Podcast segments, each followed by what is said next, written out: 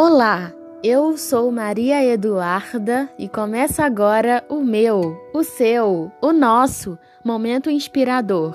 Sejam todos muito bem-vindos. Gratidão é amor levado ao reconhecimento do divino em toda existência. Fé na assistência contínua do amor da fonte eterna. Submissão aos desígnios, vida plena e liberdade de escolha Amor à vida em todas as nuances, problemas e superações, fraquezas, defeitos e limitações.